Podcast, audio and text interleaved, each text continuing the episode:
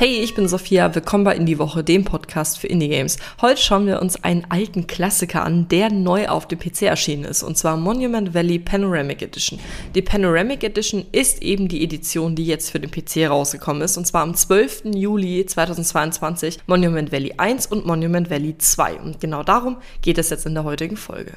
Ich glaube, fast jeder hat Monument Valley damals gespielt oder ist wenigstens irgendwie in Kontakt gekommen, weil es wirklich so durch die Decke gegangen ist und auch ein wahnsinnig schönes und schön gemachtes und durchdachtes Puzzlespiel ist. In Monument Valley begeben wir uns zusammen mit Ida oder als Ida, der stummen Prinzessin, auf eine Reise der Vergebung durch ganz tolle illusionäre Rätsel. Und das ist ein sehr ruhiges und meditatives und sehr ja nachdenkliches, also mit nachdenklich meine ich, man muss sehr viel nachdenken, um die Rätsel zu lösen.